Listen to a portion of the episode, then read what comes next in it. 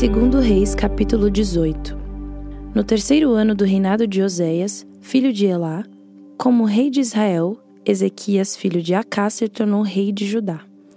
Quando isso aconteceu, Ezequias tinha 25 anos de idade. Ele governou 29 anos em Jerusalém. A sua mãe se chamava Abia e era filha de Zacarias. Seguindo o exemplo do seu antepassado, o rei Davi, Ezequias fez aquilo que agrada a Deus, o Senhor. Ele destruiu os lugares pagãos de adoração, quebrou as colunas do deus Baal e derrubou os postes da deusa Será. Também fez em pedaços a cobra de bronze que Moisés havia feito e que era chamada de Neustã. Até aquela época, o povo de Israel queimava incenso em honra dela. Ezequias confiou no Senhor, o Deus de Israel. Judá nunca teve um rei como ele, nem antes nem depois daquela época. Ezequias ficou ligado com o Senhor e nunca desobedeceu a ele, mas guardou cuidadosamente todos os mandamentos que o Senhor Deus tinha dado a Moisés. Por isso, o Senhor estava com ele e ele teve sucesso em tudo o que fez. Ezequias se revoltou contra o rei da Assíria e não quis ser dominado por ele. Venceu os filisteus, invadiu seu território, desde o menor povoado até a maior cidade, e atacou a cidade de Gaza e a região ao seu redor. No quarto ano do reinado de Ezequias, que era o sétimo ano do reinado de Oséias, filho de Elá, como rei de Israel, o rei Salmaneser, da Assíria, invadiu Israel e o seu exército cercou a cidade de Samaria. No terceiro ano do cerco, Samaria foi conquistada. Isso aconteceu no sexto ano do reinado de Ezequias, que era o nono ano do reinado de Oséias o rei da Assíria levou os israelitas como prisioneiros para sua terra. Mandou que alguns deles fossem morar na cidade de Ala, outros perto do rio Abor, no distrito de Gozã, e ainda outros nas cidades da Média. Essas coisas aconteceram porque os israelitas não obedeceram ao Senhor, o Deus deles, mas quebraram a aliança que o Senhor havia feito com eles e desobedeceram a todas as leis dadas por Moisés, servo do Senhor. Eles não quiseram atender nem obedecer. No ano 14 do reinado de Ezequias de Judá, Senaqueribe, rei da Assíria, atacou todas as cidades de Judá que eram cercadas de muralhas e as conquistou. Ezequias mandou uma mensagem a Senaqueribe, que estava em Laques. A mensagem foi essa: Eu errei. Por favor, saia do meu país, que eu pagarei tudo o que o Senhor exigir. O rei mandou uma resposta dizendo que Ezequias devia lhe mandar dez mil quilos de prata e mil quilos de ouro, então Ezequias mandou para ele toda a prata do templo e do tesouro do palácio. Ele também arrancou o ouro das portas do templo e o ouro com que ele mesmo havia revestido os batentes e mandou tudo para Senaqueribe. Mas o rei da Assíria mandou de Laques um grande exército para atacar Ezequias em Jerusalém. O exército era comandado pelos três mais altos oficiais. Quando chegaram a Jerusalém, eles ocuparam a estrada onde os tintureiros trabalham, perto do canal que traz água do açude de cima. Então os oficiais mandaram chamar o rei Ezequias e três autoridades de Judá saíram para falar com eles. Era ele Aquim, filho de Ilquias, que era o encarregado do palácio Sebna, o escrivão, e Joá, filho de Asaf, que era o conselheiro do rei. Um dos oficiais assírios lhes disse: Levem para Ezequias essa mensagem do grande rei, o rei da Assíria. Em que você está baseando a sua confiança? Você está pensando que as palavras podem tomar o lugar da experiência militar e da força? Quem você pensa que vai ajudá-lo na sua revolta contra o rei da Assíria? Você está confiando na ajuda do Egito, mas isso é o mesmo que usar um caniço como bengala, isso é, ele vai quebrar e furar a sua mão. Assim é Faraó, rei do Egito, para aqueles que confiam nele. Ou por acaso você vai me dizer que confia no Senhor seu Deus? E não foram os santuários e os altares do Senhor que Ezequias destruiu quando mandou que o povo de Judá e de Jerusalém adorasse somente no altar de Jerusalém? Eu vou fazer um trato com você em nome do rei da Assíria. Eu lhe darei dois mil cavalos se você puder arranjar homens suficientes para montá-los. Você não poderia vencer nem o oficial assírio menos graduado e, no entanto, espera que os egípcios lhe mandem carros de guerra e cavalaria. Você pensa que eu ataquei e destruí o seu país sem a ajuda de Deus, o Senhor? Foi ele mesmo quem me mandou atacá-lo e destruí-lo. Então Eliakim, Sebna e Joá disseram ao oficial: Fale em aramaico, pois nós entendemos. Não fale em hebraico, pois todas as pessoas que estão nas muralhas estão escutando. Ele respondeu: Vocês pensam que o rei me mandou dizer todas essas coisas somente para vocês e para o seu rei? Não, não foi só isso. Eu estou falando também com as pessoas que estão sentadas nas muralhas e que terão de comer as suas próprias fezes e beber a sua própria urina, e vocês também vão fazer isso. Então o oficial ficou de pé e gritou em hebraico: Escutem o que o grande rei, o rei da Assíria, está dizendo a vocês. Ele mandou avisar que não deixem que Ezequias os engane, pois ele não poderá salvá-los. E não deixem que ele os convença a confiar em Deus, o Senhor. Não pensem que o Senhor os salvará e não deixará que o nosso exército assírio conquiste a cidade de vocês. Não deem atenção a Ezequias. O rei da Assíria manda que vocês saiam da cidade e se entreguem. Vocês terão licença para comer uvas das suas próprias parreiras e figos das suas figueiras, e para beber água dos seus próprios poços, até que o rei os leve para morar num país parecido com o de vocês, onde há plantações de uvas para fazer vinho e onde há trigo para fazer o pão. É uma terra de oliveiras, azeite e mel. Se fizerem o que ele está mandando, vocês não morrerão, mas viverão. Não deixem que Ezequias os engane, fazendo vocês pensarem que o Senhor vai salvá-los. Será que os deuses das outras nações a salvaram do rei da Assíria? Onde estão agora os deuses de Amate e Arpade? Onde estão os deuses de Serfarvaim, de Ena e de Iva? Será que os deuses de Samaria salvaram Samaria do meu poder? Quando foi que os deuses de todos esses países os salvaram do nosso rei? O que é então que faz vocês pensarem que o Senhor pode salvar Jerusalém do poder dele?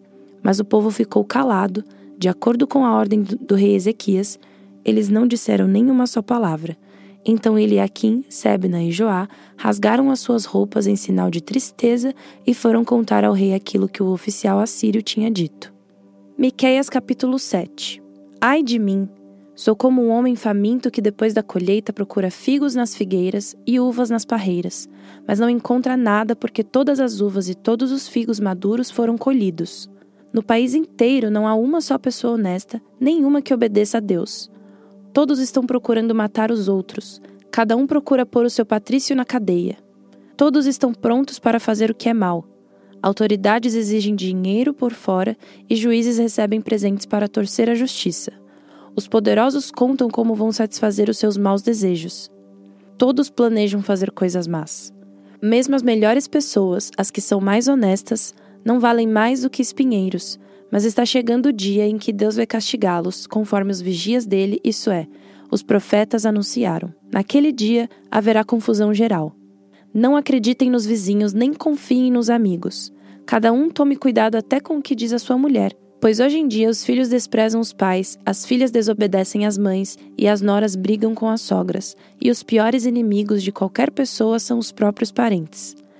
Eu, porém, Ponho a minha esperança em Deus, o Senhor, e confio firmemente que Ele me salvará. O meu Deus me atenderá.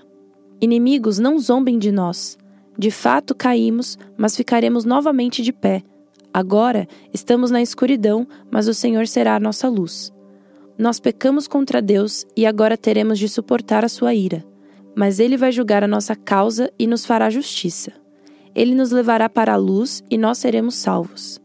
Quando os inimigos virem isso, ficarão envergonhados, pois disseram: Onde está o Senhor, o Deus de vocês?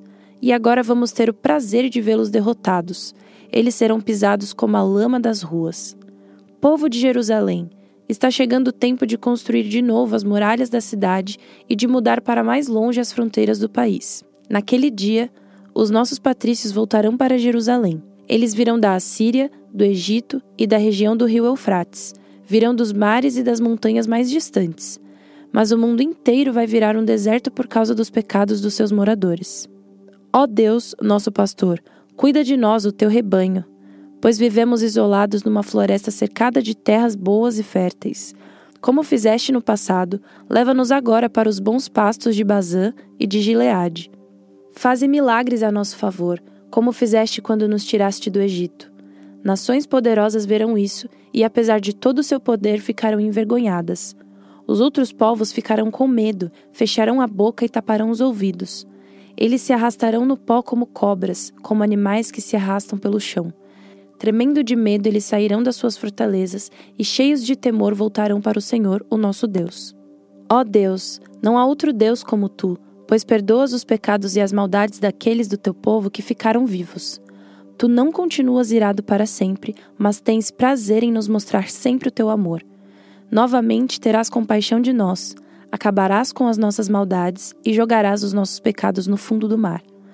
Como prometeste antigamente aos nossos antepassados, tu serás fiel e mostrarás o teu amor a nós, os descendentes de Abraão e de Jacó. 2 Coríntios capítulo 5 De fato, nós sabemos que quando for destruída esta barraca em que vivemos, que é o nosso corpo aqui na terra, Deus nos dará para morarmos nela uma casa no céu. Essa casa não foi feita por mãos humanas, foi Deus quem a fez, e ela durará para sempre. Por isso, gememos enquanto vivemos nesta casa de agora, pois gostaríamos de nos mudarmos já para nossa nova casa no céu. Aquela casa será o nosso corpo celestial, e quando nos vestirmos com ele, não ficaremos sem corpo. Gememos aflitos enquanto vivemos nesta barraca que é o nosso corpo. Isso não é porque queiramos ficar livres do nosso corpo terreno. O que desejamos é receber o corpo celestial para que a vida faça com que é mortal desapareça. E foi Deus quem nos preparou para essa mudança e nos deu o seu Espírito como garantia de tudo o que Ele tem para nos dar. Estamos sempre muito animados, pois sabemos que, enquanto vivemos neste corpo, estamos longe do lar do Senhor, porque vivemos pela fé e não pelo que vemos. Estamos muito animados e gostaríamos de deixar de viver neste corpo, para irmos viver com o Senhor. Porém, acima de tudo, o que nós queremos é agradar o Senhor seja vivendo no nosso corpo aqui, seja vivendo lá com o Senhor. Porque todos nós temos de nos apresentar diante de Cristo para sermos julgados por Ele, e cada um vai receber o que merece, de acordo com o que fez de bom ou de mal na sua vida aqui na terra. Sabemos o que quer dizer temer o Senhor e por isso procuramos levar as pessoas à verdade. Deus nos conhece completamente e espero que no seu coração vocês me conheçam também. Não estamos querendo nos elogiar a nós mesmos outra vez para vocês. Pelo contrário, queremos lhes dar motivo para terem orgulho de nós, a fim de que tenham o que responder aos que se sentem orgulhosos por causa da aparência de uma pessoa e não por causa do que ela é. Pois se estamos loucos é em favor de Deus, e se temos juízo é em favor de vocês. Porque somos dominados pelo amor que Cristo tem por nós, pois reconhecemos que um homem, Jesus Cristo, morreu por todos, o que quer dizer que todos tomam parte da sua morte. Ele morreu por todos para que os que vivem não vivam mais para si mesmos, mas vivam para aquele que morreu e foi ressuscitado para a salvação deles. Por isso, daqui em diante não vamos mais usar regras humanas quando julgarmos alguém. E se antes de nos termos tornado cristãos, julgamos Cristo de acordo com regras humanas, agora não fazemos mais isso. Quem está unido com Cristo é uma nova pessoa. Acabou-se o que era velho e já chegou o que é novo. Tudo isso é feito por Deus, o qual, por meio de Cristo, nos transforma de inimigos em amigos dele. E Deus nos deu a tarefa de fazer com que os outros também sejam amigos dele. A nossa mensagem é essa. Deus não leva em conta os pecados dos seres humanos, e por meio de Cristo, ele está fazendo com que eles sejam seus amigos. E Deus nos mandou entregar a mensagem que fala da maneira como ele faz com que eles se tornem seus amigos. Portanto, estamos aqui falando em nome de Cristo, como se o próprio Deus estivesse pedindo por meio de nós. Em nome de Cristo, nós pedimos a vocês que deixem que Deus os transforme de inimigos em amigos dele. Em Cristo não havia pecado, mas Deus colocou sobre Cristo a culpa dos nossos pecados para que nós, em união com ele, vivamos de acordo com a vontade de Deus. 2 Coríntios capítulo 6. Portanto, nós como companheiros de trabalho no serviço de Deus, pedimos o seguinte: não deixem que fique sem proveito a graça de Deus, a qual vocês receberam. Escutem o que Deus diz. Quando chegou no tempo de mostrar a minha bondade, eu atendi o seu pedido e o socorri quando chegou o dia da salvação. Escutem, este é o tempo em que Deus mostra sua bondade. Hoje é o dia de ser salvo. Não queremos que alguém ache defeito no nosso trabalho e por isso fazemos o possível para não atrapalhar ninguém. Pelo contrário, em tudo mostramos que somos servos de Deus, suportando com muita paciência as aflições, os sofrimentos e as dificuldades. Temos sido chicoteados, presos e agredidos nas agitações populares. Temos trabalhado demais. Temos ficado sem dormir e sem comer, por meio da nossa pureza, conhecimento, paciência e delicadeza. Mostramos que somos servos de Deus por meio do Espírito Santo. Temos mostrado isso pelo nosso amor verdadeiro, pela mensagem da verdade e pelo poder de Deus. Por vivermos em obediência à vontade de Deus, temos as armas que usamos tanto para atacar como para nos defender. Somos elogiados e caluniados. Alguns nos insultam, outros falam bem de nós. Somos tratados como mentirosos, mas falamos a verdade. Somos tratados como desconhecidos, embora sejamos bem conhecidos de todos. Somos tratados como se estivéssemos mortos, mas como vocês estão vendo, continuamos vivos. Temos sido castigados, mas não fomos mortos. Às vezes ficamos tristes, outras vezes ficamos alegres. Parecemos pobres, mas enriquecemos muitas pessoas. Parece que não temos nada, mas na verdade possuímos tudo. Queridos amigos de Corinto, temos falado francamente e temos aberto completamente o nosso coração para vocês. Não temos fechado o nosso coração. Vocês é que têm fechado o coração de vocês para nós. Eu falo com vocês como se vocês fossem meus filhos. Tenham por nós os mesmos sentimentos que temos para com vocês e abram completamente o coração de vocês para nós. Não se ajuntem com descrentes para trabalhar com eles, pois como é que o certo pode ter alguma coisa a ver com o errado? Como é que a luz e a escuridão podem viver juntas? Como podem Cristo e o diabo estarem de acordo? O que é que um cristão e um descrente têm em comum? Que relação pode haver entre o templo de Deus e os ídolos? Pois nós somos o templo do Deus vivo, como o próprio Deus já disse.